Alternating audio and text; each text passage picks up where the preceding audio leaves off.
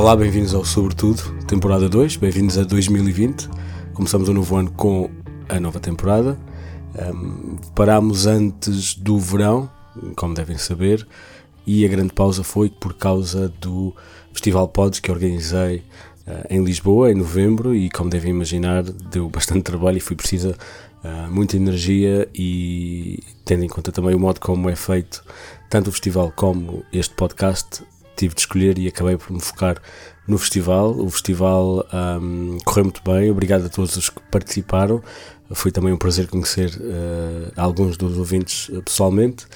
Podem encontrar informação em pods.pt sobre o modo como correu e, e, está sempre também a ser atualizado porque estamos já a preparar a edição de 2020 porque hum, é verdade, vai acontecer, já nos comprometemos, já nos atiramos de cabeça e, e à partida podem contar com um novo festival para este ano. O Sobretudo voltou finalmente com toda a energia, com o novo ano. Vamos começar com um episódio que é um dos meus uh, favoritos, é sobre o humano enquanto animal, Falei com o Rui Diogo, que trabalha precisamente nesta, nesta área, e ele é antropólogo e biólogo, e portanto junta as duas, as duas coisas também porque está a preparar um livro uh, precisamente uh, nesta perspectiva de, de, um humano enquanto animal e membro, uh, digamos, da família, da biodiversidade, e portanto é seria bastante arrogante acharmos que não éramos uh, um, um, animal como os outros, pelo menos no que toca a alguns dos nossos hábitos, alguns dos nossos instintos e o modo como nos organizamos, uh, e é disso que falamos neste episódio.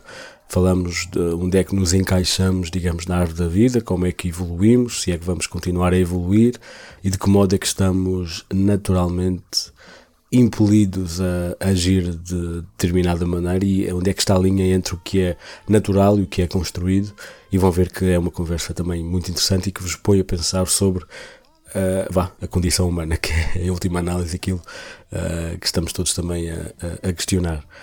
Ainda sobre o podcast, sobre Sobretudo, um, a outra novidade é que vamos ter, pelo menos nesta segunda temporada, episódios quinzenais, um, a cada duas semanas teremos um episódio novo que me permite trabalhar com mais tempo e dedicar um pouco mais uh, de energia também a cada episódio, uh, porque não sendo esta a minha atividade, como devem imaginar, nem sempre é fácil colocar um episódio no ar e, portanto, optei por uh, criar uma, um ritmo um pouco mais estável, mas também que me permite colocar episódios de qualidade e, e com algum espaço entre eles. Uh, a qualidade das conversas não vai mudar, possivelmente até vai melhorar porque cada episódio uh, também permite uh, trabalhar com mais tempo. E, e cá estaremos, o, o, princípio é o mesmo, vamos fazer perguntas, vamos um, conversar sobre temas que normalmente não são explorados e sobre os quais queremos saber mais, uh, mas lá está, de duas em duas semanas.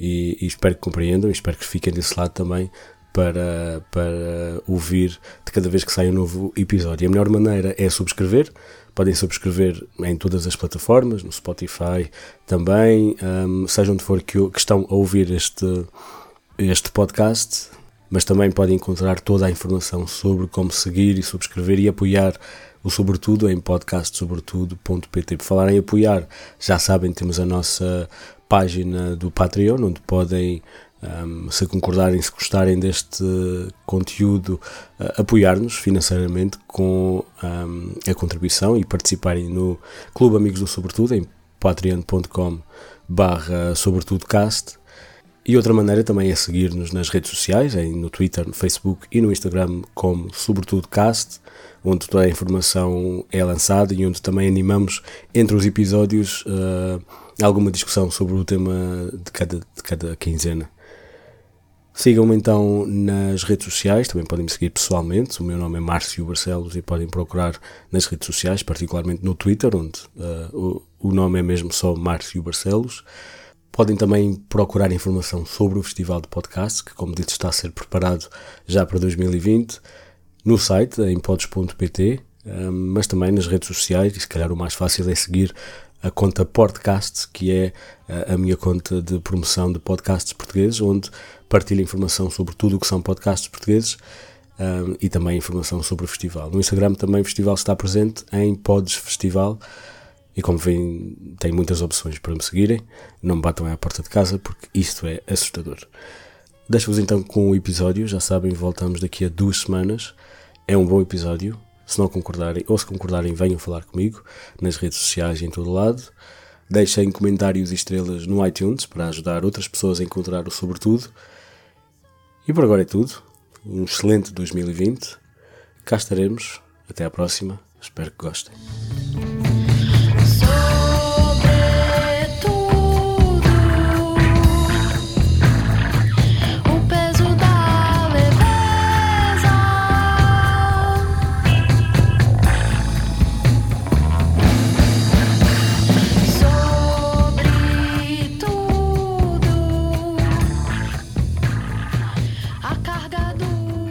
Olá, Rui, Rui Diogo.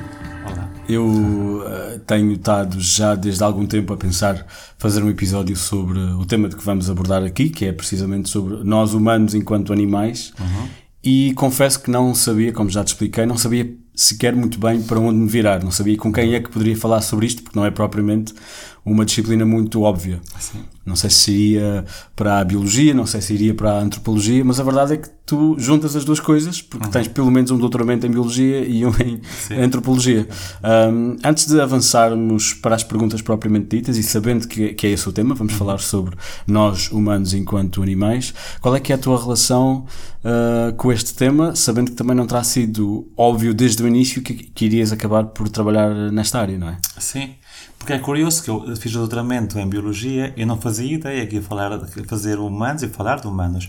E depois fiz o doutoramento em Antropologia e comecei a combinar as duas coisas, que é precisamente a cultura versus a natureza, que é o que é realmente o que nós pensamos e o que é que nós temos que mostrar à sociedade. Que é, é foi assim. E tu agora trabalhas exclusivamente nesta área ou não? Por acaso é assim, nós investigamos outros temas, para ter bolsas, etc., fazemos anat- anatomia, etc. Mas na verdade o que eu gosto mesmo e o que eu estou mesmo a fazer é o livro que, que se debate sobre este tema, precisamente. Já agora que é qual o livro? O livro vai se chamar eh, As Narrativas da Evolução Humana, algo assim, que é sobre o que nós construímos como narrativa sobre o ser humano, que não é bem o mesmo que é a nossa natureza humana, de verdade. Sim. Isso é engraçado. E já agora, tu és, estás baseado onde? Tu não estás em Portugal? Nos Estados Unidos, em Washington, D.C. Numa universidade em Portugal? Howard University. Ok. Sim, sim.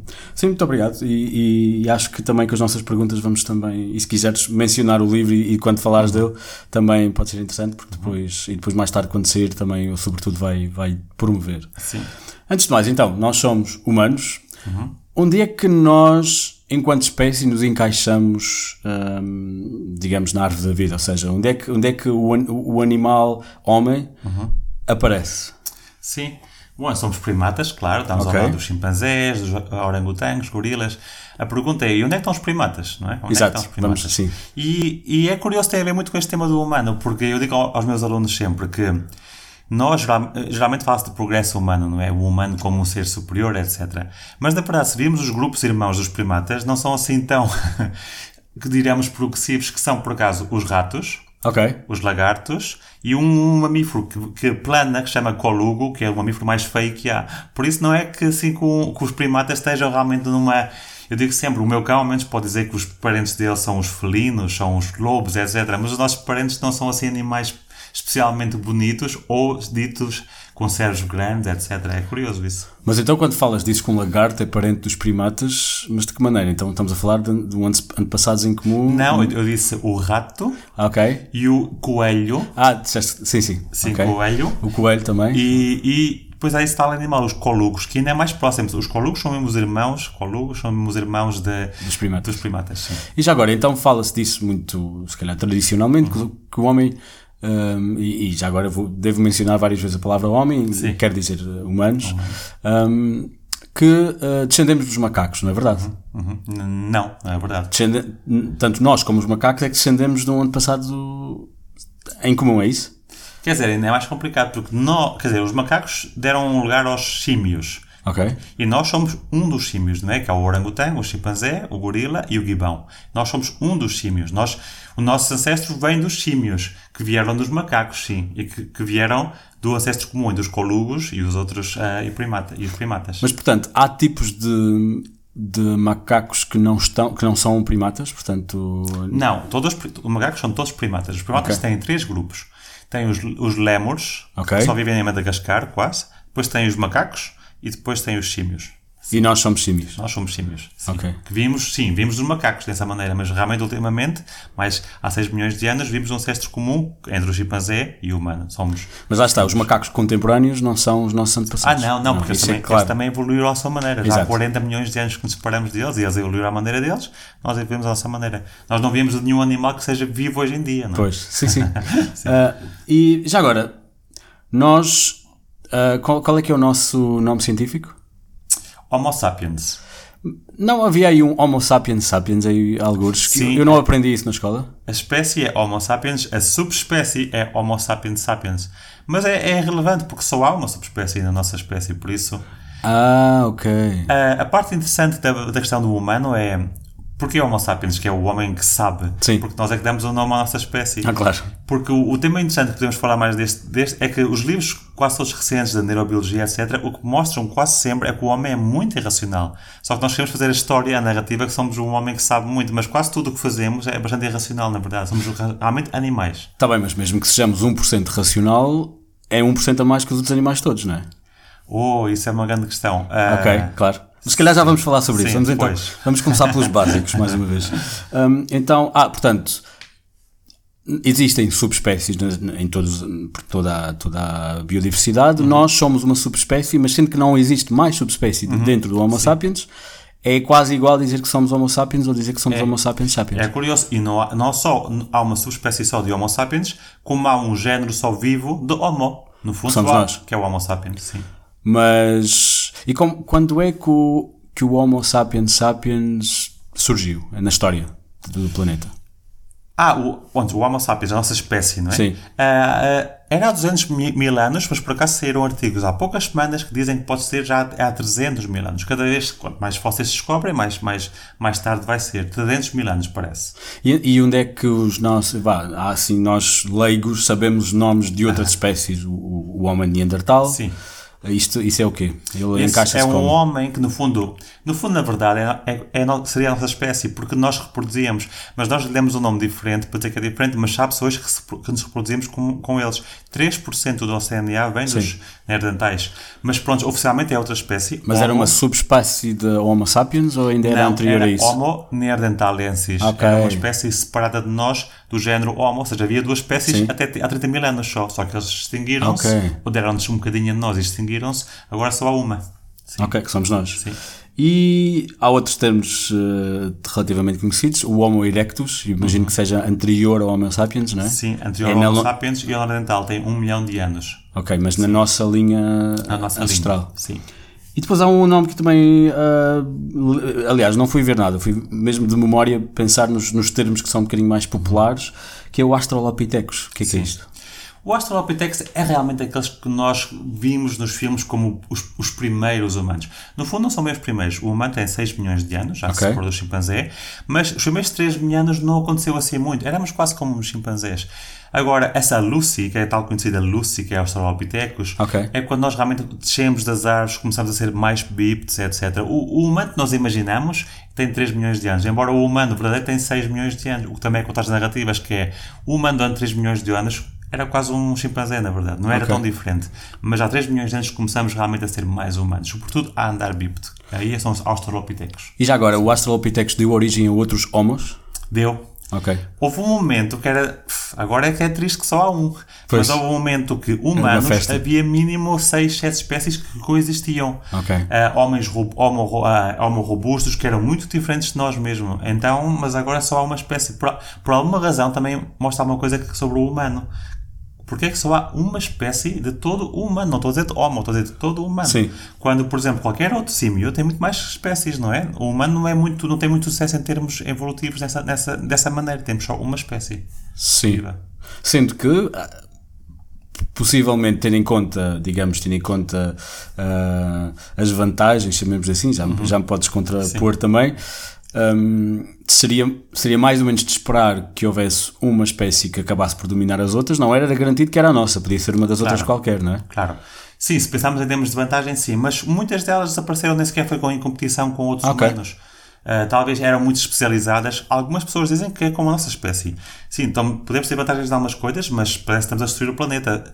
Estamos tão especia- especializados a inovar, que estamos sempre a inovar quando sabemos que já não há mais recursos e continuamos como super especializados a fazer a mesma coisa que pode nos distinguir. Então também é um exemplo que poderemos também acabar pela mesma razão. Não por competição, mas porque nós próprios temos essa, essa es- super especialização. Sim, porque na verdade 30 mil anos não é nada. Na, na história do planeta. não é? 300 mil. Tre- E 300 mil, Sim, sim, mesmo sim. assim, 300 mil não é nada, não é? Há outros humanos, homo, o Paranthropus, que é um género, outro género. Ok. Esse género viveu mais que um milhão de anos. Nós já só temos 300 mil até agora, o Homo sapiens. Portanto, por isso exato, não- não, nada nos garante que vamos ficar aqui Não. para sempre.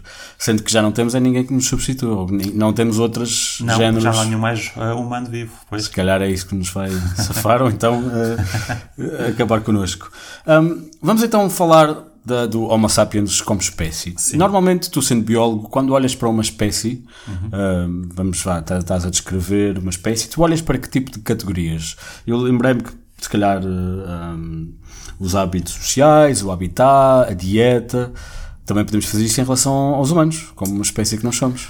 Pois, precisamente é o livro que estamos a fazer é isso, porque esse livro é que o estudo dos humanos sobre sexualidade, sobre racismo, etc., faz sempre como se fosse não biólogo, biólogo Sim. não biológico. Que é curioso, aliás, em, em palestras que já dei, eles dizem, então, mas nós, as humanidades, é que temos que estudar o humano. E eu digo sempre, mas porquê é que o humano não se pode estudar com técnicas que estuda outros Sim. animais? E precisamente o livro está a fazer isso, é estudar a sexualidade, racismo, religião, com comparação e com Enquanto animal. estuda como animal, sim. Então vamos olhar para algumas dessas coisas e depois, se alguma coisa me faltar, tu. Vamos olhar para o habitat, por exemplo. Nós temos um habitat natural. Isso é uma boa pergunta. É assim, o humano, uma coisa que tem, que realmente que tem vantagem, é que o humano é muito diverso. O humano conseguiu reverter algumas coisas que eram mais especializadas. Por exemplo, os chimpanzés só comem quase fruta. Sim. Um bocado de carne.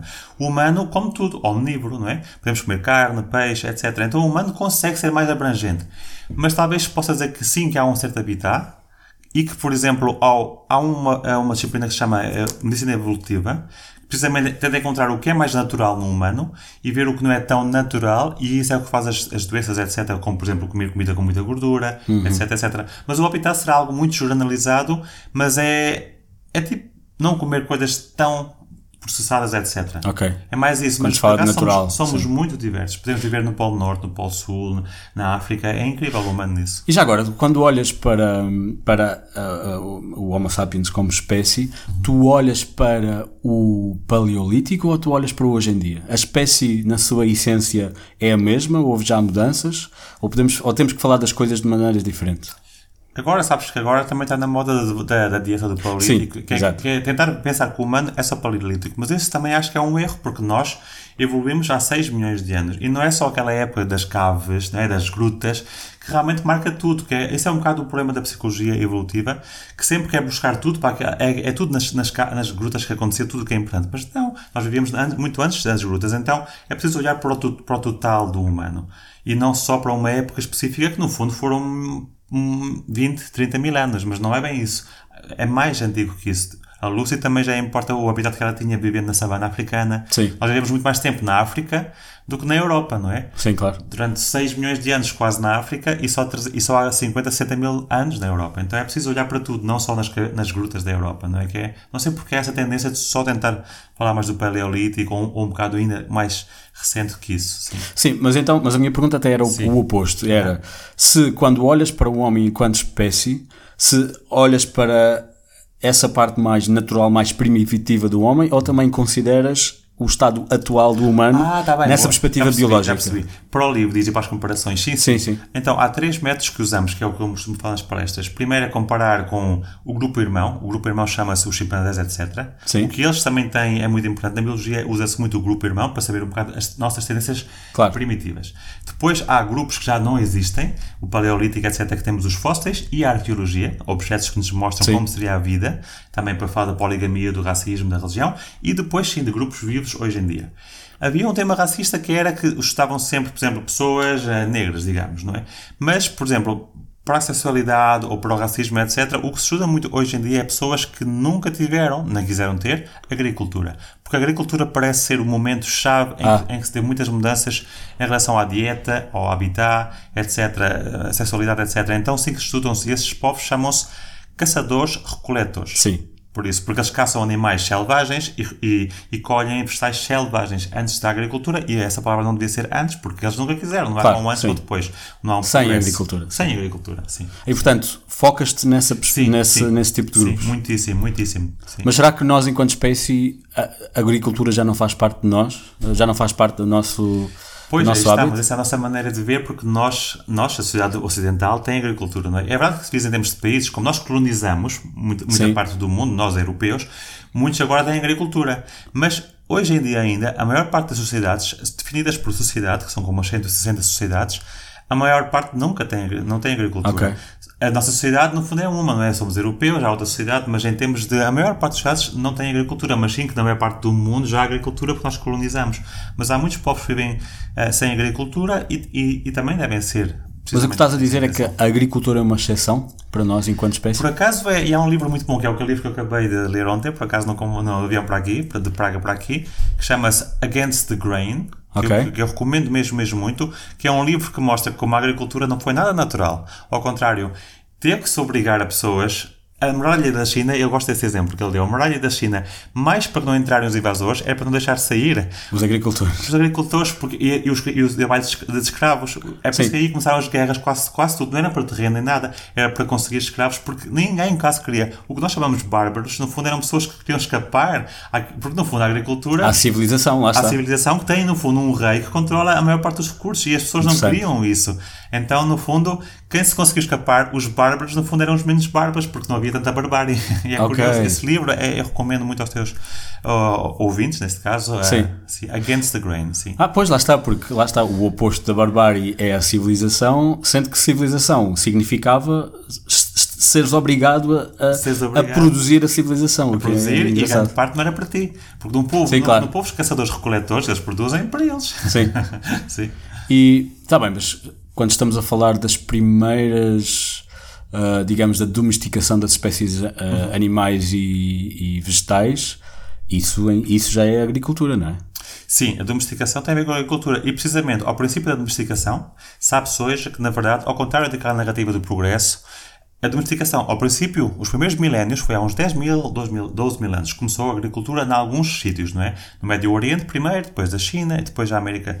Mas a agricultura, sabe-se isto, isto é factual, sabe-se, que trouxe grandes desastres. Por exemplo, nós podemos comparar o tamanho das pessoas antes e depois da agricultura e era mais pequeno depois da agricultura, porque as pessoas tinham mais doenças. Aliás, a maneira que os arqueólogos conseguem ver se o esqueleto era dos bárbaros ou dos agricultores é que o esqueleto deformado, deformado é Ok. da agricultura, com mais artrite, etc. Porque tínhamos Mais sedentário, mais- mais sedentário, Ok. etc. É incrível. A patologia indica a agricultura. Por isso nós sabemos que os primeiros. E a religião tem a ver com isso. A religião organizada foi uma maneira de tentar resolver os problemas que partiram da agricultura. As pestes, porque tínhamos animais, montes de animais e também ratos, etc., que vinham a também ser domesticados, porque eles queriam ser domesticados para viver junto de nós. Então tudo, tudo isso trouxe pestes, fomes e muitos problemas. Ao princípio, ao menos, depois ao fim, pode ter sido vantagem ou não, depende da maneira. Mas ao Claro. princípio já é reconhecido hoje, esse livro também explica bem isso, que foi uma catástrofe total ao princípio, a agricultura. Mais que outra coisa. Que é interessante. Sim. Mas isso, lá está, isso significa que existe um impacto fisionómico na nossa espécie de uma atividade como a agricultura, porque estás a dizer que o nosso corpo, ahm, o que também se calhar começa a Na nossa criar. espécie, de- nas pessoas que Nas pessoas têm agricultura. Ok. Sim, mas isso é, é algo que tem que ser tomado em conta também. O facto Claro. de começar a haver uma diversidade baseada nas- nos Sim, hábitos. precisamente por isso é que comparamos pessoas vivas hoje que têm agricultura, ou Ok. neste caso pós-Estado, que vivem em Estado, porque a agricultura depois deu, deu eh, os Estados, pós-Estado, ou pessoas que se chamam-se sem Estado, que são as pessoas, do, o que chamamos de tribos. Mas tribos é um nome politicamente incorreto, não, não está bem, então são os agricultores recoletores. Mas podemos falar de tribos. Pequenas sociedades organizadas. Sim, exato. Sim, sim. Hum, ainda sobre o habitat, Assim. nós. Fala-se, ou seja, existem muitas espécies que migram. Sim. Ah, nós também. Uhum. Mas nós temos hábitos de migração do mesmo modo que as, as outras espécies têm? Ou é, Ah. ou é uma questão que, é que, não é necessariamente controlada, nem é instintiva e é só a questão da adaptabilidade e de nós irmos procurar novos. É uma pergunta interessante. Nós temos um hábito incrível para migrar. É incrível como rapidamente saímos da África há uns 60, 70 mil anos E estávamos na Austrália há 50 mil. Ou seja, Sim. nós estamos sempre a migrar. Mas é verdade que não é bem como tu dizes, é, é verdade como, que tens razão que é diferente. Porque, por exemplo, os pássaros que migram, as baleias que migram, migram durante a vida, até quilómetros e quilómetros de distância. É verdade que os humanos não fazem isso. Nós não temos, não é que agora, por exemplo, os portugueses vão migrar à Austrália e venham outra vez de volta. Não. Nós migramos durante gerações sempre, sempre, sempre, sem parar. Não é tanto que vamos a um sítio e vimos na mesma, na mesma vida. Os imigrantes em agosto vêm todos para Portugal, Ah, se calhar também pode ser, pode ser isso. Sim, As grandes, sim. podemos ir para, para uma autoestrada ver os grandes movimentos migratórios É um bom eh, exemplo para Portugal. de fresa para assim. Exato. Um, sim, e, e ao mesmo tempo, por lá está, isso liga-se também à mobilidade, porque quando se pensa em habitat, isto era eu também a pensar um bocadinho de que maneira que podia fazer as perguntas. Sim. Quando se pensa no habitat de um animal, uh, em geral, uh, pensa-se um bocadinho no ambiente que eles, que eles ocupam, que se calhar pode ser um bocadinho mais expansivo ou não, e eventualmente em processos evolutivos começam a descobrir novas possibilidades ou não. Mas a verdade é que nós, também um bocado do modo como a própria sociedade humana se desenvolveu, nós, a, a mobilidade não afeta o nosso habitat. Ou seja, nós continuamos sendo a mesma espécie, estando no sul ou no norte da Europa ou até do mundo. Sim, é verdade. Não houve uma evolução precisamente por isso, porque a globalização, sobretudo a globalização, mas já antes, eh, não deixa que um grupo de humanos seja, seja tão homogéneo, homogéneo, tão isolado, Sim. que dê, por exemplo, uma nova espécie. Imaginemos, não é? Por exemplo, em animais pode ser uma ilha onde nunca foi, se isola e há uma nova espécie de tartaruga. Claro. Mas humanos não, porque há sempre. O mais que houve foi os, eh, as pessoas que nós chamamos eh, da América, antes dos chamados descobrimentos, não é? que não descobrimos nada, porque já, havia, Claro, já estavam lá. Mas esses, durante, durante há 10 mil anos que passaram o Estreito de Bering, até que os portugueses chegaram lá há uns 500 anos, tiveram 9.500 anos isolados. Imagina, eles poderiam ter dado uma nova Mas chamada raça ou espécie. Não deram, porque depois chegamos lá e a partir daí já outra vez toda a michelinização Sim. que há. Então os humanos é muito difícil, hoje por hoje quase impossível, porque toda a, globalização que há, de a, dar a uma nova espécie, ou mesmo raça, ou subespécie, não é?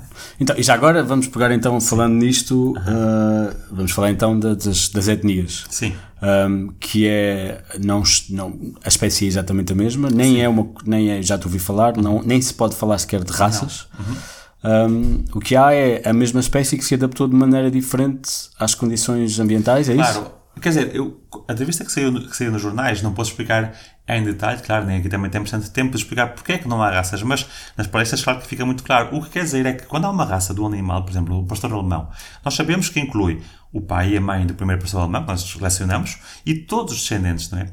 Se tu sempre dissesses uma raça negra, não poderá ser, porque os brancos vêm, de- vêm dos negros. Sim. Então tinhas que excluir, é como dizer, a minha família sou eu, eu, a minha mãe e o meu pai, mas não o meu irmão. Não.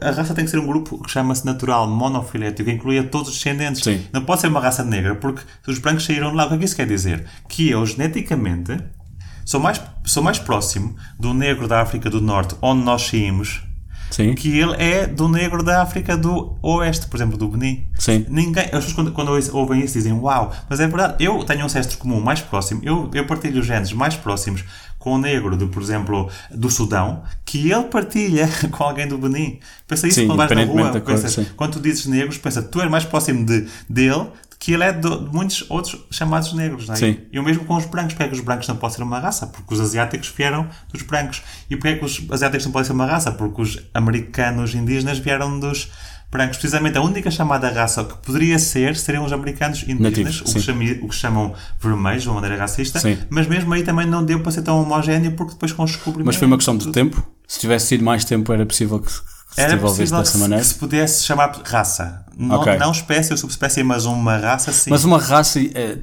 uma raça de cão Uhum. tem entidade tem uma definição biológica Se for pedigree, se for puro, Sim. se, for- se não houver. mi- sim, tem, por exemplo, o pastor alemão tem caracteres únicos mesmo que outros não biológicos têm. não é só Biológico- visuais nem Não, biológicos, alguns patológicos, a maneira como andam um bocado mal, por Sim. exemplo, pela, pela, pela, pela pelvis, mas também, por exemplo, tem, tem coisas biológicas, como cheirar melhor, como, eles são escolhidos para isso, não é? Então, Ok. o bulldog para, para lutar, o collie para, para- é bom para as ovelhas, então sim que tem uma entidade. Eu posso reconhecer, em, em vista crua, como tu, o que- uma Sim. raça de um cão, não é? Ok. Sim. E a questão é que os humanos são tão diversos e tão misturados sempre Uhum. que isso nunca chegou a ser uma. Claro, porque mesmo o que chamamos de negros, porque é que então um negro não é, não são tão parecidos? É? Dizes, ah, são negros. Os negros da Austrália Não tem nada a ver, não é? Nós saímos da, Sim, da, nunca se da relacionaram, África, né? saímos da África, a, a- a pele mudou, ficamos mais brancos, mas depois quando voltamos à Austrália, quando voltamos, Ok. quer dizer, quando- aí a pele muda, porquê? Porque a pele se adapta ao- à intensidade do sol. Sim. Então é uma, é uma convergência em todo o Equador. As pessoas que chegam à linha do Equador sempre vão ficar mais negras. E as pessoas que chegam em cima, ao Polo Norte ou abaixo, mais ao Polo Sul, vão sempre ser mais brancas. E é para, para responder à tua questão que nós somos só uma espécie e estamos sempre a migrar, mas nós não estamos sempre adaptados ao lugar onde vivemos. Um bom exemplo precisamente é isso. Quando, por exemplo, a Noruega e a Dinamarca recebem pessoas eh, negras, por exemplo, imigrantes ou refugiados, eles dão vitamina D. Precisamente porquê? Porque com os poucos raios solares que há ultravioleta, eles não têm suficiente vitamina D para produzir vitamina D. Então o governo não vai usar vitamina D. Vice-versa, se tu tens um albino que nasce na África, ou um branco agora comigo, se tu vais viver para a África, muito provavelmente tu, se viveres no Benin, etc., se não puseres muitos protetores solares, terás cancro de pele. Esse, essas são as coisas que te Sim. jogam, tu, te- tu não estás sempre adaptado onde vais migrar. Somos muito bons migrantes, mas não estamos 100% porque o mundo é muito diverso, não é? É muito diferente viver no Polo Norte. Especialmente t- também com a própria, a própria desenvolvimento científico e os cremes e as coisas que se usam, acaba por, por impedir que precisemos de nos adaptar biologicamente. Precisamente, é outra razão que muita gente diz que o humano já não vai também evolucionar tanto, como há pessoas que dizem no futuro teremos cérebros grandes, etc. Mas há dois problemas. Um, como tu dizes, é que já protegemos pessoas que não estariam adaptadas, não é? Outro é que Antigamente, nos animais, as coisas sobrevivem mais se se tiverem uma vantagem. Só du- duas hipóteses. Ou tens mais filhos, ou sobrevives mais, não é?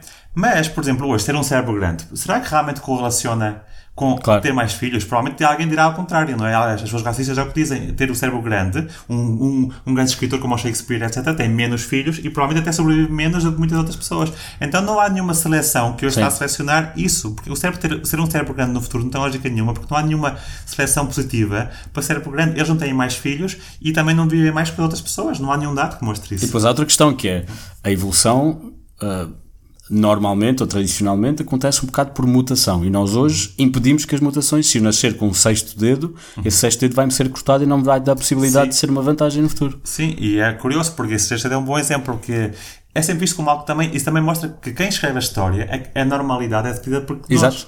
Porque se ver um sexto dedo, ah, é, é normal ou é Exato. mau, até se define como mau. Mas por acaso há uma família que saiu isso há um, um mês, um artigo espetacular, que é uma família que nunca quis cortar o dedo e, e eles fazem coisas que nós não conseguimos. Eles conseguem atar um, um, um, um sapato inteiro só com uma mão. Ah, ok. Podias ver isso como algo bom, mas precisamente nós, ah, é uma São os anomalia, freaks, é algo exato. Sim, sim, sim. Ok, pois isso, isso faz todo sentido.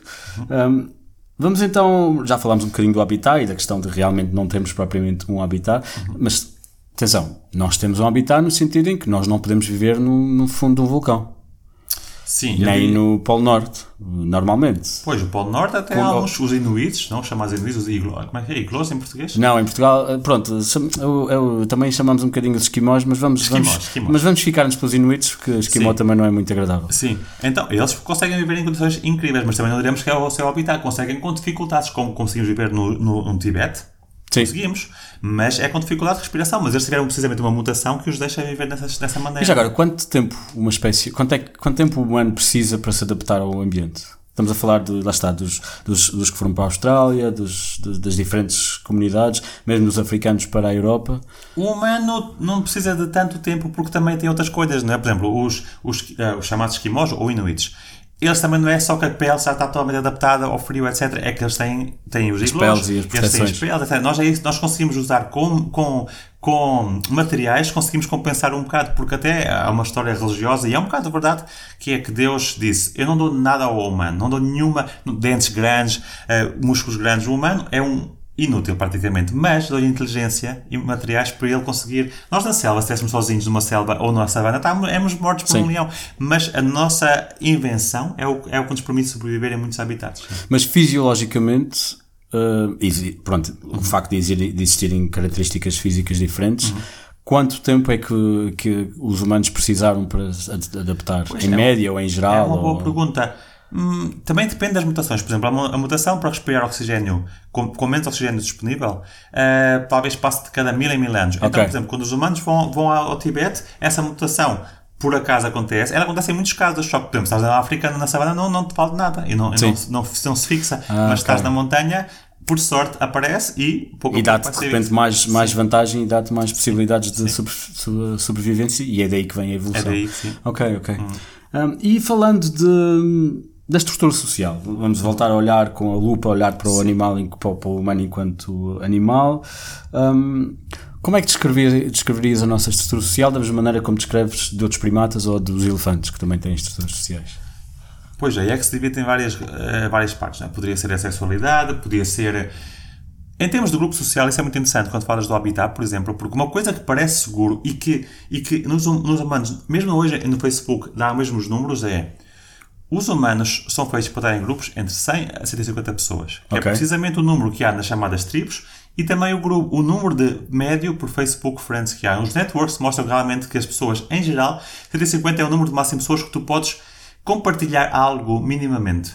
Não é ver pessoas num metro que não vais falar nunca. Sim. E aí, por exemplo, vejo que a estrutura social, o interessante da estrutura social é que é muito antinatural e muita gente diz que é um mal, que é um mal, um mal que causa, por exemplo, suicídios, depressões, etc. Porque tu podes ter grupos sociais no Facebook, mas, por exemplo, as pessoas hoje em dia não, já não têm um grupo tão grande. Tu não falas, em geral, no dia a dia, muito menos uma semana, também muito, Sim. semana, semana, com 150 Claro. pessoas. Que era o natural. Aquelas pessoas das tribos, elas conhecem-se entre elas, elas falam numa base diária. E nós estamos muito, muito isolados. Paradoxalmente, estamos muito globalizados, com muitos eh, Facebook, etc., mas estamos muito mais isolados. Quando dizes nós, nós nesta sociedade, neste nós, contexto. nessa sociedade, sim. Nós, eh, pós-Estado, pós-agricultura. Mas, por exemplo, as nossas, a maneira como nós temos hierarquia política e até financeira, isso pode ser explicado de uma maneira biológica? Sim, in- infelizmente algumas das coisas, e aí está também a parte que não é só dizer ah, o humano é mau e, como, e o bom selvagem é que é bom ou que, ou que os outros animais. Não, os outros animais têm hierarquias enormes. Pois. Sobretudo os nossos, os nossos parentes, não é? Chimpanzés, gorilas, etc. Têm, têm um macho alfa que, que realmente é super dominante. Sim. Muito mais até que a nossa, nossa estrutura, não é? Mas isso terá sido substituído de alguma maneira com, sei lá, o, o empresário mais, ou o Cristiano Ronaldo, Pois, ou... pois, há pessoas que falam da, da, da, economia, porque nunca houve um momento, e isto é um estudo que saiu há pouco tempo, há seis pessoas neste mundo, só seis, não estou a falar de 0,01%, seis pessoas neste mundo que têm dinhe- o dinheiro todo que tem 50%. 50% do resto. E isso nunca houve assim, nem no tempo dos reis egípcios, dos faraós, etc. Então, ainda, ainda há, mas provavelmente são os economistas, não é? Os que têm dinheiro. E falaste um bocadinho do modo como nos organizamos em grupo, a questão dos 150, mas também deve ter, deve ter criado um impacto o modo como, por exemplo, nós passamos a trabalhar em empresas e de repente somos forçados a ter colegas eh, de uma maneira diferente, ou de repente, não sei, o modo como nos organizamos agora não tem necessariamente que ser o modo natural de como fazemos as coisas, e mesmo numa maneira mais micro, não é? Isso é um muito bom ponto porque também as pessoas às vezes confundiram um bocado com aquelas coisas das palestras sobre o sexo, monogamia, poligamia, etc. Nós não dizemos que o natural é sempre bom. Aliás, porque isso, bom ou mau é uma definição já humana também, social. Pois, tu não vais dizer que a natureza é bom. Então o terremoto é pior que o vulcão. Não, o terremoto não é mau porque mata humanos, é um terremoto acontece, o terremoto não, não, não pensa, não é? E também não pode dizer que uma bactéria é má porque mata humanos, a bactéria faz o que está a fazer para sobreviver. Então bom ou mau já é moralmente uma questão humana. Agora, dentro, dentro disso, ahm, dentro disso também é difícil definir o que é bom ou mau. Se é monogamia, se a poligamia é natural, eu não digo necessariamente que tu tens que fazer o mesmo. É Por isso é muito bom esclarecer esse ponto. O natural não, não significa bom. Matar também, é, matar também é natural. Sim. E há leis contra matar. O que nós dizemos que é curioso é que é, é fácil geralmente saber o que é mais natural. E muita gente aí, aí, aí se perde muito, porque natural é algo que se faz e se nós definimos que não é bom, há leis contra. Exemplo, no caso da poligamia, claramente é o natural, porque nós temos leis contra a poligamia. Nós não temos leis contra a monogamia, pois não.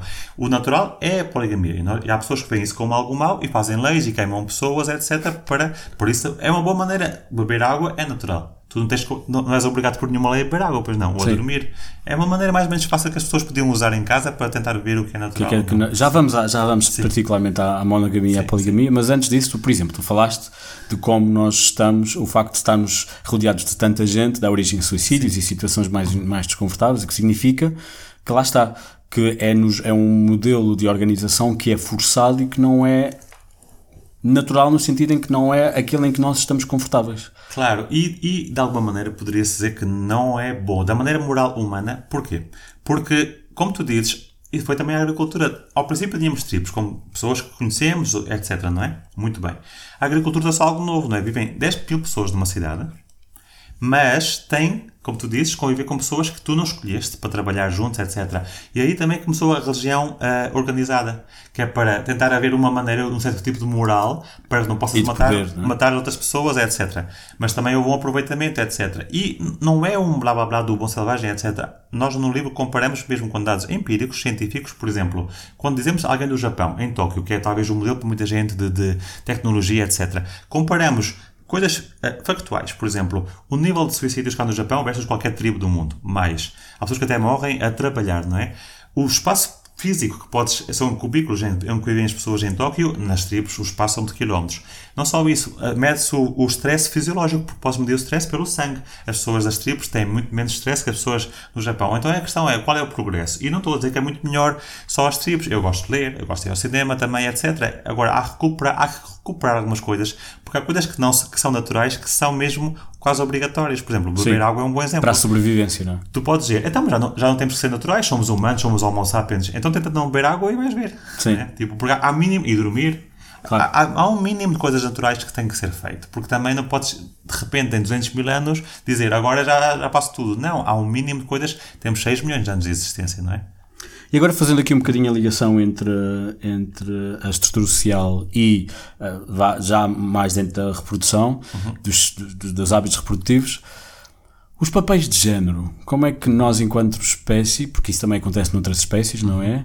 Quão natural e quão forçado é o modo como nós nos organizamos, dando claramente uma primazia ao homem, Um, e até porque, por exemplo, no, no, no, no episódio sobre feminismo, a convidada falava de que o modo como nós nos organizamos em termos de divisão por género não é sempre o mesmo em todas as tribos e todas as sociedades. E ela disse que o que se encontra sempre é há sempre uma estrutura de género, mas não é sempre a mesma. E que para nós surge como natural, até porque, como disseste, nós, nós colonizámos e, portanto, fomos também multiplicando o nosso modelo de, de- de fazer isso. Mas onde é que, onde é que, há, onde é que começa ali a, a, a- a biologia e onde é que acaba, onde é que Por começa acaso- por a acaso organização? Está bem, está bem definido hum, esse tema que a se- o sexo é uma coisa natural. Não é? Há homens, há mulheres e há coisas também intermédias que não se fala muito, mas pronto, há o homem e a mulher. Sim. Isso, isso já tem mais de 400 milhões de anos. Todos os animais mamíferos têm sexo, não é? Uma cadela, um cão, etc. Agora, o género, o género 90% no mínimo é construído, é uma parte da construção social. Porque tu pensares bem, isso tem 200, 300 mil anos, coisas que ainda têm muito menos tempo. O dizer, por exemplo, um miúdo é azul, uma miúda é cor-de-rosa. Os chimpanzés não se vestem com cores, nem na tribo há o azul e cor-de-rosa. Então, isso são definições muito recentes, aliás. Até há muito pouco tempo, podia ser ao contrário. Há, há sociedades em que, ela, foi, acho que foi o que ela quis dizer, não é? Há sociedades em que o azul é para as miúdas. E a construção social, mas agora, quando vês os filmes, etc., é muito difícil mudar isso. Eu tenho um filho, eu por acaso tento, tento ser mais ou menos neutro, em termos de género, mas é impossível. Ele vê a Cinderela, vê tudo essas histórias em que a mulher só quer ser a princesa, o único desejo dela, e é difícil. Por exemplo, no outro dia ele perguntou-me. Ah, papá, quer pintar as unhas? Porque viu as miúdas da- do, do daycare ah, nos Estados Unidos com as unhas pintadas. E eu, eu penso assim, eu não posso dizer que não, estás a ver? Porque eu, senão, já estás a tentar também dizer, os, Sim. os miúdos não têm unhas pintadas. Não é? Mas, por exemplo, tenho uma, uma, uma, como é que se diz aqui, talvez, a recolha do meu miúdo, que, que às vezes vem de vez em quando, ela, como é de, mais conservadora, é claro que não, não posso pintar. Claro. Mas é difícil ver, tentar não construir ser totalmente neutro, não é? Mas para ver, não se pode fazer experiências, mas há muitos experimentos sociais, a psicologia social, que mostra realmente que o género é sobretudo construído. O género. A se- a sexualidade é não, mas o género. Sim, mas a linha também entre o que é sexo e o que é género, uh, tudo bem que temos uma versão biológica, uma, uma, uma- uma abordagem biológica, mas uh, a minha questão é precisamente essa. Sim. Se os papéis que estão associados ao género, até tradicionalmente a questão da liderança, o pai de família, etc., se eles próprios são também construídos ou se têm uma, Ah. uma linha biológica. A maior parte são construídos, o curioso, porque os papéis que, do género que se estão, sobretudo aqui na nossa sociedade, hoje em dia, porque vai mudando, por exemplo, eu também nessa parte é, a mulher sempre vista como, como sexual, por exemplo, com- até há 200 anos, até a época vitoriana. Hoje não, por isso também é preciso ver que os géneros vão mudando a maneira de percepção Claro. como se tem. Mas a visão de hoje em dia, no Ocidente, de mulher e homem em termos de género, é quase ao contrário da, da, da biologia real. Eu posso dar exemplos disso. O que se diz uma mulher é emocional, uma mulher é, é, é o elo fraco, é tudo ao contrário. Os dados biológicos mostram que a mulher é muito menos emocional que o homem. Por exemplo, eles fazem testes de stress e a mulher reduz o stress mais rápido e reage de uma maneira mais pragmática. O homem reduz muito menos o stress e reage de uma maneira arriscada. Essas narrativas que o homem fez para, para ele poder liderar, para ele ser o político, para ele poder tal, muitas delas não, não correspondem nada aos, que sabemos, aos testes biológicos de sexo que sabemos hoje em dia. Isso é que é muito interessante. É quase uma história completamente falsa. Sim. Sabes que há uma mitologia ah, indígena da, na América do Sul que por acaso é assim a história, que era as mulheres dominavam, e por acaso é muito parecido, porque nós sabemos que antes da agricultura as mulheres tinham muito mais poder, as deusas, eram os deuses, eram todos mulheres, o Vênus, etc. E a, a- a história é que houve um momento nessa tribo que os homens sabiam que as mulheres dominavam e disseram vamos matar as mulheres todas que se lembram disso, deixamos só uma ou duas, vamos matar todas de- de- no barco, uma ou duas para sobreviverem, e então a partir daí dizemos-lhes que o homem é que é o superior e mudamos a história toda. E parece um bocado parecido, porque biologia- na biologia tudo o que nós dizemos para dominar não corresponde quase à biologia. Então é, é muito interessante isso- esse, esse tema de- do género, sim. Vamos então a, a, a, que estavas a falar da monogamia, da poligamia. E já agora outras coisas, por exemplo, o argumento da, da natureza também é usado muito quando se fala de homossexualidade e de questões de, pronto, digamos, de uh, vivências menos, uh, com- menos mainstream ou menos, menos conservadoras da, da sexualidade. Pode-se falar de natureza nesse caso? Por exemplo, é interessante, é, é isso também que dizemos que o dividir, eh, só fazer com humanidades, o do humano, pode levar a coisas fúteis, por exemplo, há montes de livros de filosofia, sociologia, porque é que os humanos têm homossexualidade? Mas se comparares com biologia, a maior parte dos animais que foram estudados até agora, não, não muitos, mas foram estudados até agora em mais detalhe, os leões, eh, ovelhas, etc., têm até 10% de homossexualidade, exatamente como pensamos, embora seja difícil que definir, que os humanos também têm. Ou seja, tantos livros para quê? Quando no fundo o que o humano tem é uma amostra mais do que é normal, é natural nos mamíferos, sobretudo. Sim. Então aí aí pode-se falar em normalidade e naturalidade e não há nada de anormal ou anatural. Existe algum, existe algum, espero que ninguém que esteja a ouvir me leve a mal, mas existe algum, alguma, algum impacto na evolução de haver uh, um, exemplares homossexuais? Isso é um tema muito interessante e é um tema que eu tenho pensado muito porque as duas vão juntas. O que se fala dos homossexuais e o que se fala, por exemplo, da mulher eh, ser menos sexual, as teorias do Darwin, que foi foi há uns 200 anos, né, que começou a mudar, elas baseiam-se numa, numa visão que o Darwin dizia que era do Malthus, né, que o humano quer se replicar ao máximo e quanto mais filhos, melhor, etc. Então, nessa visão, parecia que homossexual poderia não, não dar filhos e a própria mulher seria mais assexual, porque em nove meses ela só pode ter um filho, então os homens podem ter muito mais filhos, então o homem queria mais mulheres, não é? O problema disso é que há, há dois problemas grandes. Um é que nem tudo é sempre óptimo na evolução. Sim. Pode ser, é, a evolução hoje- hoje já mudou um bocado e a vista é suficientemente bom.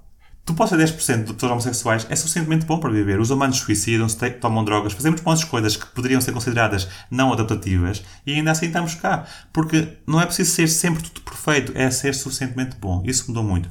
E outro tema é, por exemplo, esse tema que o Darwin, porque as pessoas dizem, então, mas é cara, como é que eles resolvem aquele paradoxo do Darwin em que a mulher só pode ter um filho em nove meses e o homem pode ter mais, mais filhos? Mas é sempre com esse pensamento que ter mais é melhor. Eu, por exemplo, quando fui a Las Palmas, vi o povo tribal que vivia lá antes de chegarem lá depois os europeus, era ao contrário, precisamente a mulher tinha cinco maridos. Porquê? Porque isso que eu chamo poliandria diminui o número de pessoas e eles estavam conscientes que quanto mais tivessem pessoas, mais tragavam os poucos recursos que havia nas palmas naquele momento.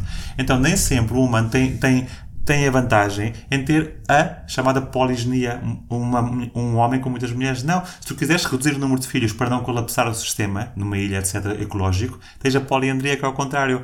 E isso é, que- é- é- as pessoas esqueceram-se que também é um. É um e aliás, o, o problema talvez hoje da, da humanidade é ter muito mais, é ter demasiados, demasiadas pessoas no mundo, não é? A poliandria, por exemplo, que é uma mulher com vários homens, resolve isso, porque uma mulher em nove meses com, com cinco homens, seis pessoas têm só um filho em nove meses. E estás a dizer que a sociedade natural, organicamente evolui para isso de modo a também equilibrar uh, Sim, a depende, população. de cada sociedade depende.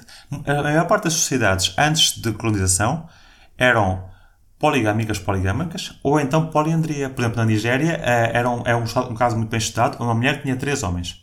Os ingleses chegaram lá quando estavam a colonizar e foi, ficaram horrorizados e mudaram tudo mais uma vez as histórias.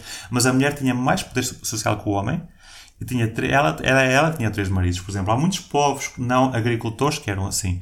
Mas agora mudou-se também as narrativas, não é? E pensa-se que o natural, natural é sempre que o homem tenha mais mulheres e a mulher só um homem, sim. E, e então a questão da. Tu já disseste que nós, nós enquanto espécie, somos polígamos. Sim, é, é um modelo como, é um bocado como os chimpanzés, naturalmente, é polígamos os dois. Não é só ser polígamos, porque as pessoas quase todas aceitam que o homem tem tendências polígamas, não é? Eu sempre digo. A diferença é que agora os estudos mostram que nas tribos, por exemplo, polígamos os dois. A mulher com muitos homens, o homem com muitas mulheres. É exatamente o sistema do nosso grupo irmão, dos chimpanzés. Chama-se multi-male, multi-female.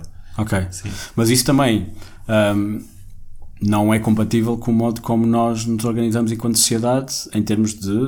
Lá está, e pode ter sido essa o- o- a ideia, precisamente, em termos de, de propriedade, em termos de não passar, não passar eh, bens de, de, pessoa- de umas pessoas pa- para as outras, ahm, porque o casamento não é propriamente o casamento como nós ou a família como nós na nossa sociedade tradicionalmente e se calhar de um modo algo conservador eh, encaramos não é propriamente compatível com Claro. com a poligamia não e muito menos com a poligamia dos dois lados Precisamente.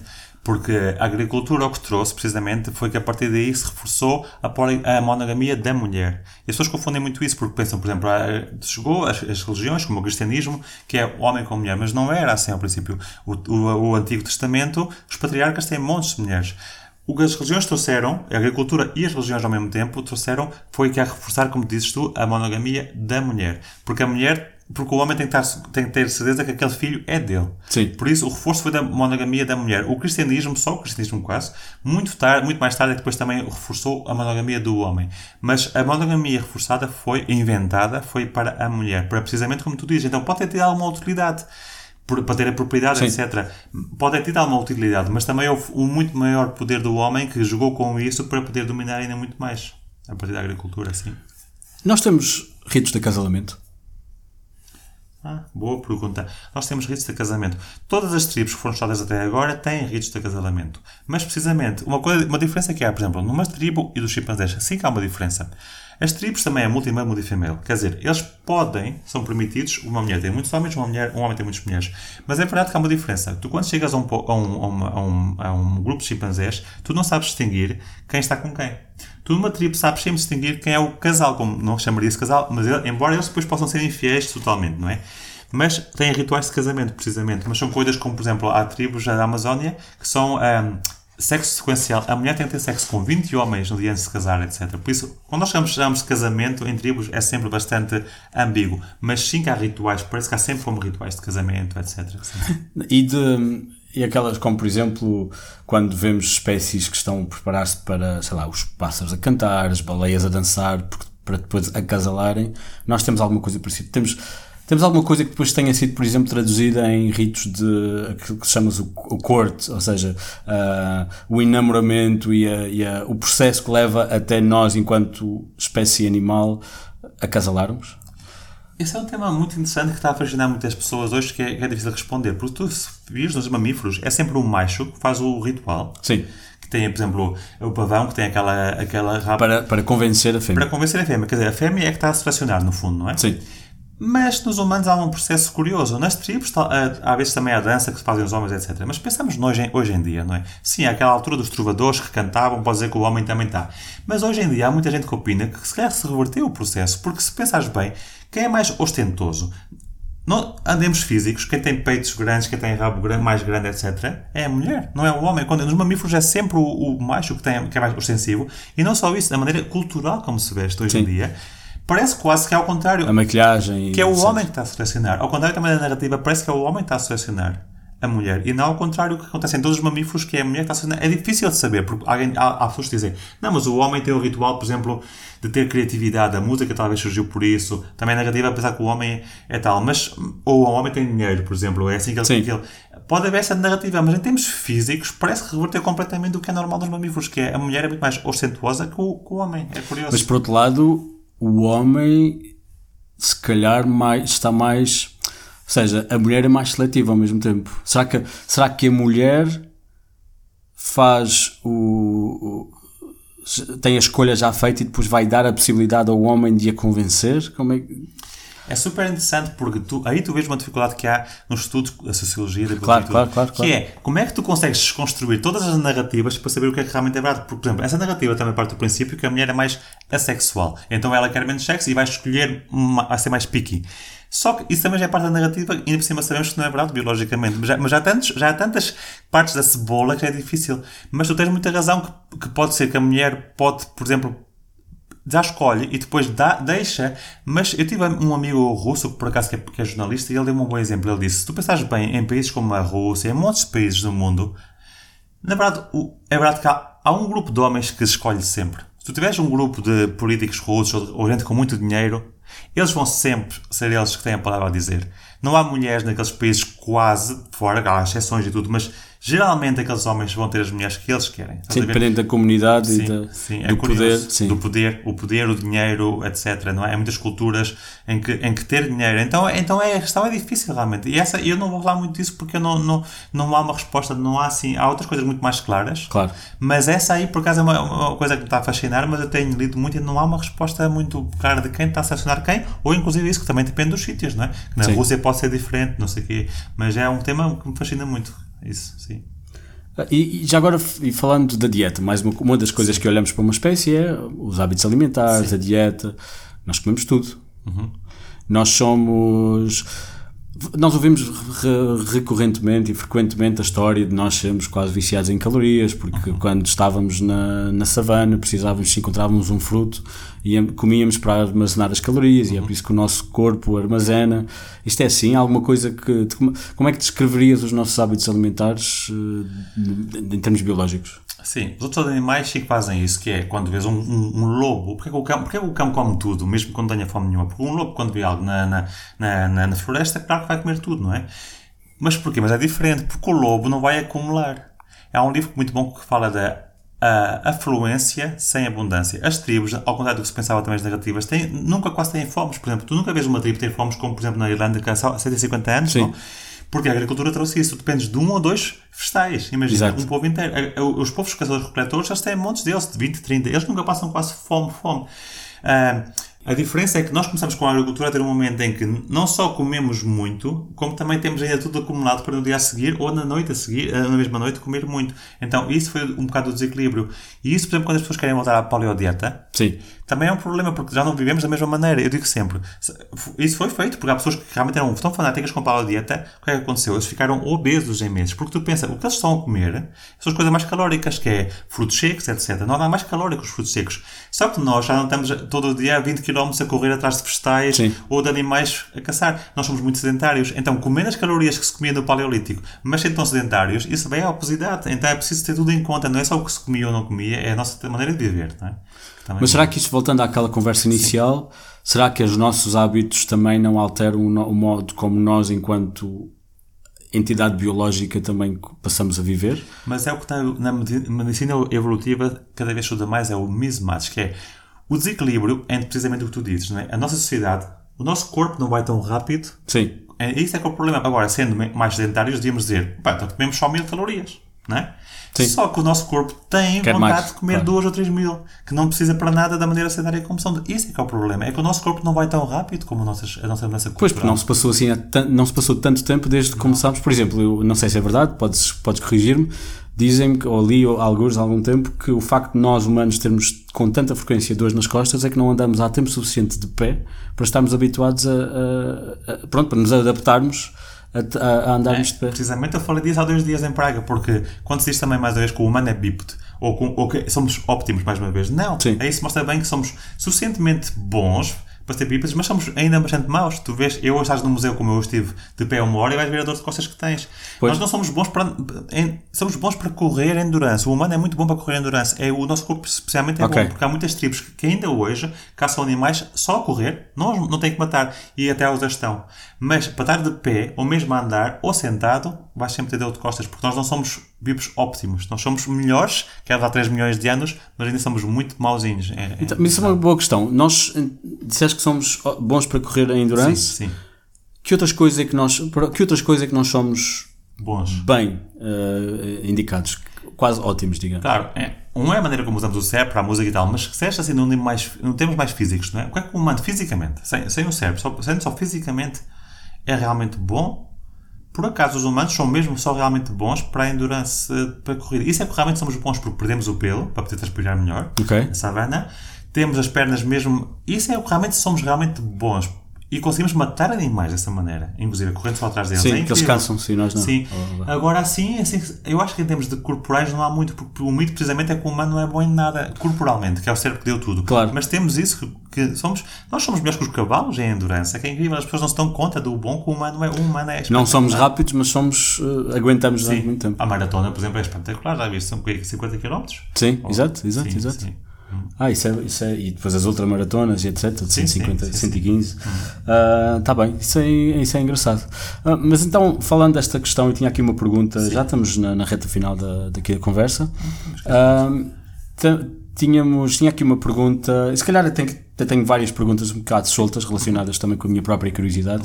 Falámos então do facto de nós ah, estarmos ainda a adaptar-nos à, no- à nova realidade, à nova sociedade. E, e esta questão de estarmos de pé. Nós sabemos exatamente quais foram os passos todos que, chegaram, que, que levaram ao nosso estado atual enquanto animal. Já fala-se, por exemplo, do missing link da, da- da- na evolução. Isso já foi descoberto. É Estamos confortavelmente eh, Estamos. conhecedores dessa informação? Há dúvidas, porque também o estudo dos fósseis sempre também é tendencioso, é, outro, Claro. é outro ciclo vicioso, não é? Nós, por exemplo, outro, outro exemplo que também conjuga com esse tema, nós, por exemplo, quando vais ver uma pintura que é sobre a, a descoberta do fogo ou a descoberta da pedra, sempre verás tipo um homem, por exemplo, não é? Claro. Mas é curioso porque sabe-se hoje na arqueologia que quase, to- quase sempre, quando há mais inovação, as pedras, as lanças e tudo, era onde estava a mulher, o que tem lógica, porque o homem ia caçar muito longe, não ia a, a inventar. Sim. A, mulher, a mulher ia recolher os vegetais, sim, mas ficava na Tinha aldeia a tempo inventar. para Quase- arranjar melhores maneiras de fazer as Quase coisas. certeza que quem inventou. E então isso tem também a tua, tua questão de reconstru- reconstrução.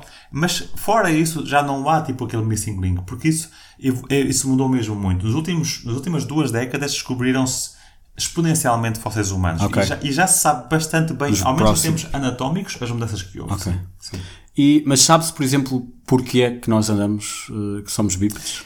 Há, há umas 5 ou 6 teorias, mas a grande razão parece ser que nós. É é porque por causa o humano e o chimpanzé estão muito divididos ge- geograficamente e é espetacular. Sabes o que chama Rift, não é? Aquele Sim. Rift na, na África cordilheira, do, sim. da cordilheira, na África do Este.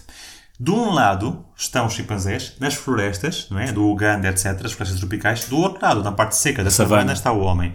Ah, estão os humanos. E aí, e aí não há quase nenhuma dúvida que não sabem a razão específica, mas que ao momento, o que é que o chimpanzé faz? Vai do frutos, é? na, na floresta. Sim. Pode ir de floresta de árvore em árvore, embora eles também muitas vezes também vão por baixo, não é?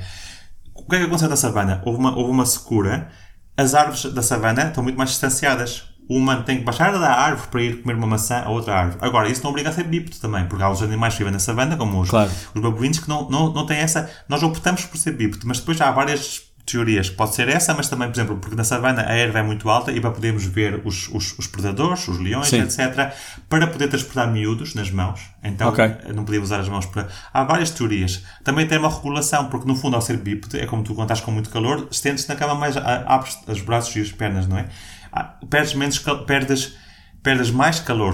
Então, ser bípede tem, é melhor para ter uma regulação num ambiente tão quente como a África, onde nós aparecemos. Havia aí uma teoria de que era que nós durante algum tempo vivíamos na água e que tínhamos que andar de Sim. pé e por isso é que... Mas essa, por acaso, é muito pouco aceita. Não, isso sei, eu sei, acho só divertida, que a É ideia de nós divertida. temos sempre temos que andar com água pelo, pelo- pela barriga e por isso começámos a andar de pé. Curioso essa teoria é que não há assim tanta água nessa Não, isso é tradicionalmente. E uma sim. coisa é que, por acaso, os símios, uma coisa que me deve dizer dos símios é que os símios não sabem nadar. Pois, Então é curioso, porque não- isso não implicava porque tínhamos estar de pé, mas não há nenhum, muito não há muita seja, razão né? para isso. Não, isso é engraçado. Eu tenho uma pergunta que tem a ver com a evolução há anos e ainda, Uhum. não, ainda não consegui encontrar uma solução, uma resposta. Porquê é que os homens têm barba e as mulheres não? Porquê é que os homens têm barba e as mulheres não? Por acaso aí não acho que seja tão difícil porque a é a seleção sexual, chama-se a seleção sexual.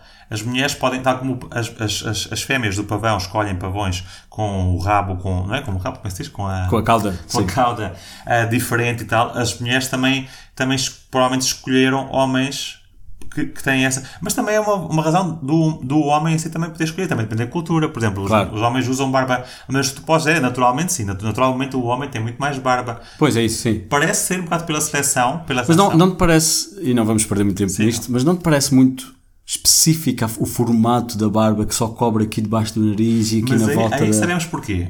Agora, porque é que o homem tem e a mulher não? É, é outra questão. Ok. Mas, mas sabemos porquê. As sobrancelhas, o bigode e a barba não é por acaso. Onde é que estão as sobrancelhas? Ao lado dos olhos. Sim. As- a barba e o bigode ao lado da boca. Porque é para reforçar as expressões faciais, precisamente. Para Nós- reforçar as as expressões. expressões faciais. Para nós podermos ver melhor no outro. Já fizeram testes. Se eu te cortar completamente as sobrancelhas ou todos os pelos, tenho mais dificuldade em discernir as minhas expressões faciais, se é de alegria, se é de. Se é de tu vês, nós quando estamos Ok. sempre espantados, movemos a sobrancelha, etc. Por isso é que os humanos perderam pelos em todos os sítios do corpo, quase, mas não, não, não perderam precisamente nas zonas ao lado dos olhos e da boca para reforçar. Mas aí as mulheres não têm.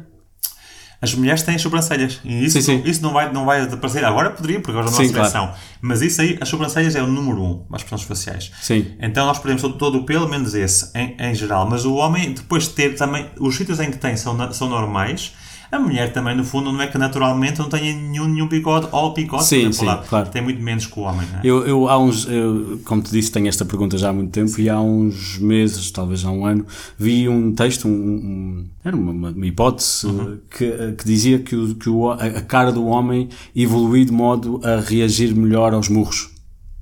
Poderá- E então pensei, e não falavam da barba, mas achei que pudesse, pudesse ter a ver com isso, porque realmente depois de teres aqui uma almofada ajuda-te a, a amortecer. Mas também é um fator importante, mais uma vez, que o género é uma construção, mas o sexo não. E como eu disse, o sexo já há 400 mil anos. E uma, e uma diferença que há do sexo feminino e do sexo masculino são as hormonas. Sim. Nós temos mais testosterona. Os pelos vêm dessa testo- testosterona. Quer dizer, nós sabemos porque é que nós temos mais barba. Sim, a razão agora, existe, sim. Agora não sabemos é porque é que a mulher Perdeu. eh, perdeu tanto, não é? Porque nos primatas também é diferente. Não vejo a diferença porque tem montes de pelo. Sim. Os primatas em geral, o macho também tem mais pelo. Sim. Só que não vejo tanta diferença porque não é tão visível. Sim. Ok. Tu disseste que começámos, nós enquanto Homo sapiens, existimos desde? Dizia-se há 200 mil, mas agora quase certeza que já há 300 mil no mínimo. E nós já evoluímos desde há 300 mil anos para cá? Houve, houve alguma evolução que parece que sim, que o cérebro, ah, o tamanho do cérebro, parece que aumentou um pouco. Não, não, não recentemente. Porque eu acho que recentemente já realmente estamos um bocado, um bocado já protegidos. Mas parece na, durante a, até a época medieval e tal, parece que sim que houve um certo crescimento do, do, do- Mas mais uma vez, isso não quer dizer necessariamente bom ou mau, porque uma coisa curiosa é que os neandertais têm um cérebro maior, em média, Sim. que os- nós. E, e nós chamamos os brutos, já sabes que não são brutos por nada, não é? Mas então, mas parece que sim, aí sim houve uma mudança. E quando se Também fala... está a crescer de tamanho, não é? Pela agricultura, uma coisa que trouxe, não ao princípio, mas agora, pela acumulação de- da comida, etc., e também pela medicina, o, o tamanho em geral Sim. está a crescer. Isso é uma coisa, por exemplo, que vai ser muito visível daqui a 50 anos. O tamanho médio da população de todo o, o planeta é, vai ser muito maior que o tamanho médio Sim, já há 50 hoje anos. vemos que no- nos, nos- nos- castelos e nos prédios antigos as sim. portas eram mais pequeninas e etc. E as camas também. Quando se fala de evolução, fala-se só de evolução física? Em termos de, em termos de evolução conceitual, de comunidade, de aceitação, de menos discriminação, também se pode falar de evolução?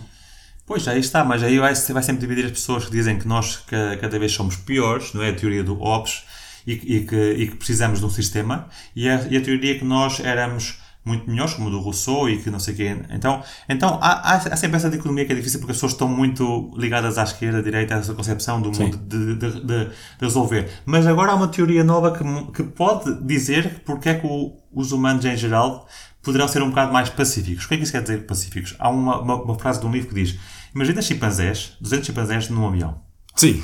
Tipo, havia um problema lá, não é? Os humanos tiveram que aprender de alguma maneira a ser mais pacíficos. E a teoria que, tem, que está a, a surgir bastante forte, e tem muita lógica, é da autodomesticação.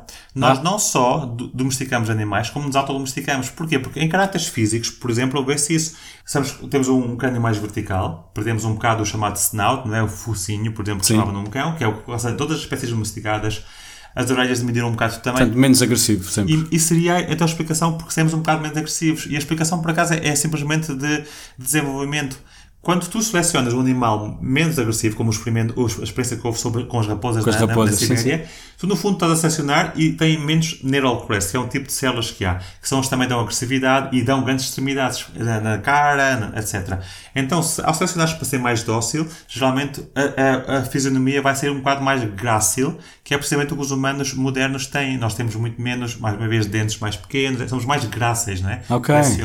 Então essa teoria tem uma lógica, nós de alguma maneira, para bem ou para mal também, inclusive com a monogamia, etc., nós autodomesticamos.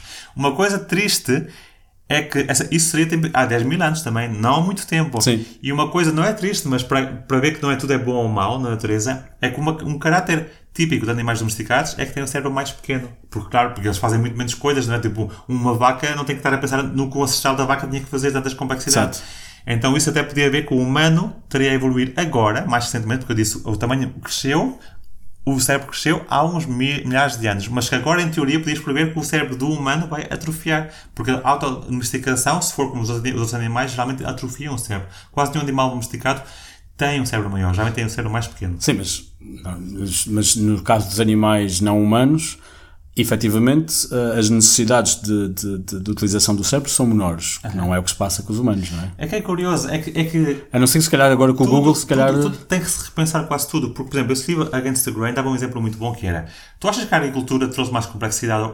A pessoa da agricultura faz uma- um tipo de ofício todo o dia. A pessoa de uma, de uma tribo tem que fazer montes de ofícios diferentes. E por acaso fizeram testes.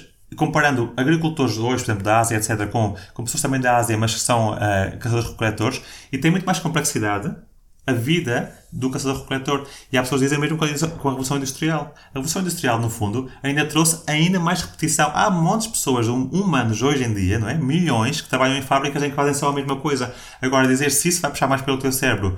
As pessoas dizem que querem pensar que sim, porque hoje há telemóveis, etc. Claro. Mas, mas se pensares bem, o que faz a maior parte das Está a pessoas que retirar a necessidade. Está a retirar a necessidade, a criatividade. E é possível que estejamos em todos ou diversos grupos de pessoas em diversas fases de evolução humana? Sim, dentro Estou a pensar nas caixas de comentário do- dos jornais. Nas? Nas caixas de comentários dos jornais. Epá, tem lógica que dizeres dentro da evolução humana, não a física, mas em termos eh, da evolução, a história humana, podias dizer precisamente há uns povos que estão são agricultores, há outros que são agricultores, há uns que Claro. estão no, último, no ultra desenvolvimento tecnológico, mas esta questão por acaso da.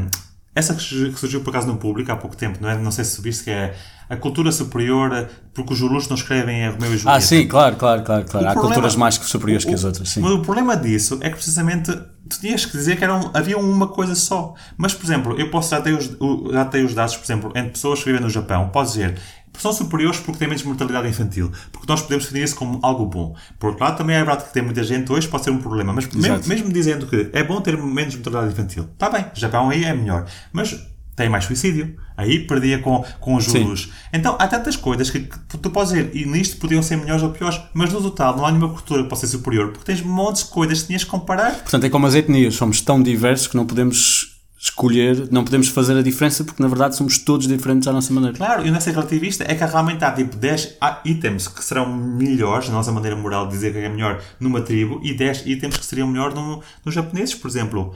Então, uma coisa curiosa que eu por acaso também pensei, pensei disso do Shakespeare é que esse exemplo por acaso é o mais mal dado que há, porque alguém racista dizer que o Shakespeare ah, é o auge da civilização. O Shakespeare, precisamente, era uma pessoa que respeitava as outras culturas. As histórias quase todas do Shakespeare se baseiam em mitos de Sim, outros, sim, sim, povos. sim. O Shakespeare respeitava. Então, a pessoa. E dava protagonismo a pessoas que não eram brancos. Precisamente. Então, a pessoa mais respeitada pelo Ocidente, supostamente, é uma pessoa que precisamente ele compreendia que as histórias vinham, muito boas vinham de outras mitologias e de outras coisas. Então, ele era ao contrário dos racistas que, te- que usam o nome dele. É Ok. curioso pensares nisso. Ok. Sim.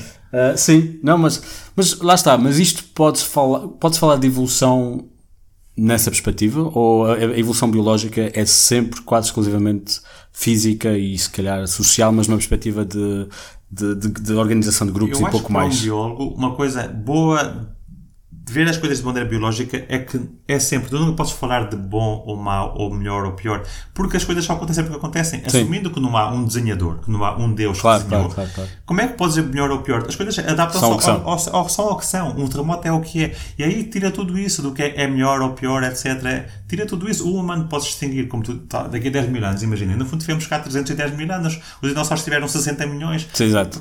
Isso não é, é relativo, não é? E não é mesmo ser relativista, mas é que realmente a evolução tira tudo isso. Não, não- Sim, realmente quando se fala de salvar o planeta, o planeta vai cá continuar. Nós é que se calhar não vamos ficar. Claro, claro. Sim, porque, porque exatamente as coisas são naturais e acontecem, são o que são. E, e, por exemplo, aqui é a questão, por exemplo, é, podes dizer, os, os ocidentais foram à Lua. Está bem. Mas uma tribo pode dizer, mas para que eu quero ir à Lua? Tipo, é que eles valem eu. Eu, como cientista, é claro que também gosto de pensar, de saber o que é a verdade, não é? Então aí posso dizer que eu gosto da sociedade ocidental, porque já sabemos um bocado, ao menos, onde é que está a Lua, etc. Mas, por exemplo, falar também do humanos e dos animais. O que é que um tubarão tem interesse em ir à Lua? Exato. O tubarão não pode ir à Lua, verdade. ele, ele vive na água, tipo, é- é- não podes comparar dessa Sim. maneira, eles não querem mesmo saber. Não, pode- não há uma cultura ou, um- ou uma espécie melhor que a outra, porque é tudo. É Sim. tudo É o que um é. Adapta-se ao que é o que É o que é. É o que é, uma, é uma das frases que prefiro. É que é a minha, a minha frase preferida no meu livro. É o que é. disse, Sim, what sim. it is. It E, is what it e- e is, não é, é. não é nihilismo dizer que tudo é desesperante. Não, até, até uma maneira positiva de ver a vida. É um existencialismo positivo. É o que é. E já Sim. está. Não vamos estar a perder tempo com melhor ou pior e progresso e não progresso. É, é Curioso, no, no episódio sobre filosofia com a, Uhum. com a Joana, uh, falámos precisamente disso e, e disse também que a minha frase filosófica preferida é, é o que é. E É também é. deu origem a uma conversa engraçada. Estamos permanentemente a evoluir? Quer dizer, a evolução, a evolução dita biológica nu- nunca para. Agora, podes, como dissemos, podes proteger um bocado mais com hospitais pessoas que tenderiam a morrer, a morrer por exemplo, etc. E pode ha- haver menos pressão, pressão, diz menos pressão seletiva. Ok. Mas, em teoria, sempre está a evoluir, não é? A evolução não para, nunca parou, não é? Então, nesse sentido, sempre está a evoluir, mas diz que o humano está um bocado mais protegido, menos, vai ser menos, menos estacionado. O que é que isso quer dizer? Não vai numa direção. Porque os animais, imagina, mais uma vez, estás numa ilha e a ilha vai agora com um ambiente muito quente. Então vais ter uma direção da evolução. Sim. O humano parece não tem muita direção pela globalização, mas também porque se autoprotege, mais uma vez. Tu podes viver hoje lá na Noruega, nem precisa ser sequer esquimó. Podes viver na Noruega num hotel com, com, com ar-condicionado. Então, Sim. então, nesse sentido, parece que há menos uma possibilidade de direção em que um grupo de humanos só Onde se se- dirija. Parece Ok. que não há uma direção dessa maneira. Se há uma evolução, será ao contrário. Será, por exemplo, para mais eh, mistura. Talvez a cor da pele provavelmente será mais castanha no futuro, porque vai haver muito mais mistura entre pessoas negras, pessoas brancas, etc. Vai haver Diz que os ruivos vão possivelmente quase desaparecer. desaparecer, não é? Em termos lógicos, seria se Tem a ver com números também, não é? se houvesse mesmo globalização e não houvesse mais discriminação, em teoria, por exemplo, sim, passaria-se muito menos pessoas loiras e, sobretudo, com, com olhos azuis, etc. Sim. Pois, porque também tem a ver com há genes mais fortes que outros. E e são recessivos, muitos deles. Sim, sim, Mas existe, eh, fala-se um bocadinho também, se calhar um bocadinho de mo- de modo mais pop, se calhar os nossos dedos vão se habituar, vão se evoluir de modo a usar teclados, etc. Primeiro, estamos a falar de, de- são tempos muito pequenos para, para essas coisas acontecerem, mas existem hipóteses nesse sentido? Mais uma vez, eu acho que esses temas, é o, as pessoas gostam muito de falar desse, mas esses aí não têm lógica biológica, porque não há nenhuma correlação entre tocar melhor num telemóvel Sim. e ter mais filhos ou mais sobrevivência. É que sempre volta ao mesmo. Quer dizer, o Tinder às vezes. eh, Ah, Sim, porque realmente, se calhar, também podia, fazia, podíamos fechar também com isso, que é relembrar um bocadinho o processo evolutivo. É, é, é, é preciso sempre se lembrar de uma É só duas maneiras. Ou tens mais sobrevivência, quer dizer, não morres, morres, por exemplo, em vez de ser aos 50 anos, morres aos 70, ou tens mais filhos. Só pode ser selecionado dessa maneira, para que depois isso seja uma, uma direção de evolução. E isso, ou seja, e Eu, acontece. eu diria que ao contrário, e também não gosto muito de dizer isso porque é o, o que os racistas também às vezes depois usam para dizer, mas as pessoas hoje que têm mais filhos no mundo, tanto na Índia como na África subsaariana, com grande diferença, as pessoas que têm mais filhos no planeta são em geral pessoas que têm menos telemóveis, são, etc. Sim. Então não há nenhuma correlação. Se houver é ao contrário. Isso é muito interessante porque, por exemplo, muitas pessoas pensavam que a religião ia acabar no século XXI. Diziam a morte da religião, porque no fundo não é lógica, teremos saber, etc. Hoje em dia, 16% de pessoas neste mundo são religiosas. Prevê-se que em 2050 haverá 25%. Sim. Porquê? Porque se pensares bem, a Europa, onde as pessoas cada vez são menos religiosas, têm cada vez menos filhos. As pessoas que têm mais filhos são em países em que 100% das pessoas são religiosas. Sim, sim, sim, sim. Tu não podes prever uma, uma coisa sem pensar nisso. Mais filhos ou mais sobrevivência. Mas agora a sobrevivência só, só o impacto da sobrevivência na evolução é só porque mais sobrevivência dá-te mais filhos, não é? Não só. Não. porque, então, então imagina um grupo, um grupo de humanos, por exemplo, uh, 10 pessoas vivam até, que vivam 20 anos Sim. só e que morram aos 20 anos. Nem que tenham tipo cada um um filho, não é? Aos 15 anos, imagina. Quer dizer que em 10 pessoas, não é? ao fim de 20 anos, tens no fundo outras 10 pessoas, porque eles os 10 morrem, cada um tem um filho. Sim. Agora imagina que essas 10, pe- que, há, que essas 10 pessoas vivem 100 anos, Sim. 100 anos, e que só têm filhos de cada, de cada 30 em 30 anos. Sim. Até, têm- até têm menos filhos em termos de rapidez. Só que ao fim dos 100 anos, cada um vai ter tipo 3 filhos. Então, Ah, ok. ao fim, ao fim, então é, é- essa é a É diferença. assim que. É. E, já- e- e As, tudo, duas, as duas coisas podes jogar com as duas coisas. Sim, e a evolução acontece com mutações, ou seja, há uma coisa nova que surge e é isso que depois te dá ou vantagens ou desvantagens, sendo que o que interessa são as vantagens, não são as desvantagens. Claro, geralmente era assim, não é? Geralmente era assim nos animais. É, é- É. A mutação era boa para o ambiente ou não, mais oxigênio, menos oxigênio. Mas como, como agora nós, nós reduzimos essa- essas expressões, agora no fundo basa-se quase tudo em sobreviver mais ou ter mais filhos. Que Ok. é o grande problema da, da, da superpopulação, não é? É que nós vivemos tanto tempo agora, em média, Sim. e ainda temos, muito, não, não, não europeus, talvez não, mas no mundo em geral, um grande número de filhos. E como é que pode ter uma mãe quando ter seis, filhos, quando no fundo quase todos eles vão sobreviver, que é diferente de antigamente, ainda por cima essa mãe vai ter ainda mais, porque vai sobreviver também ela mais.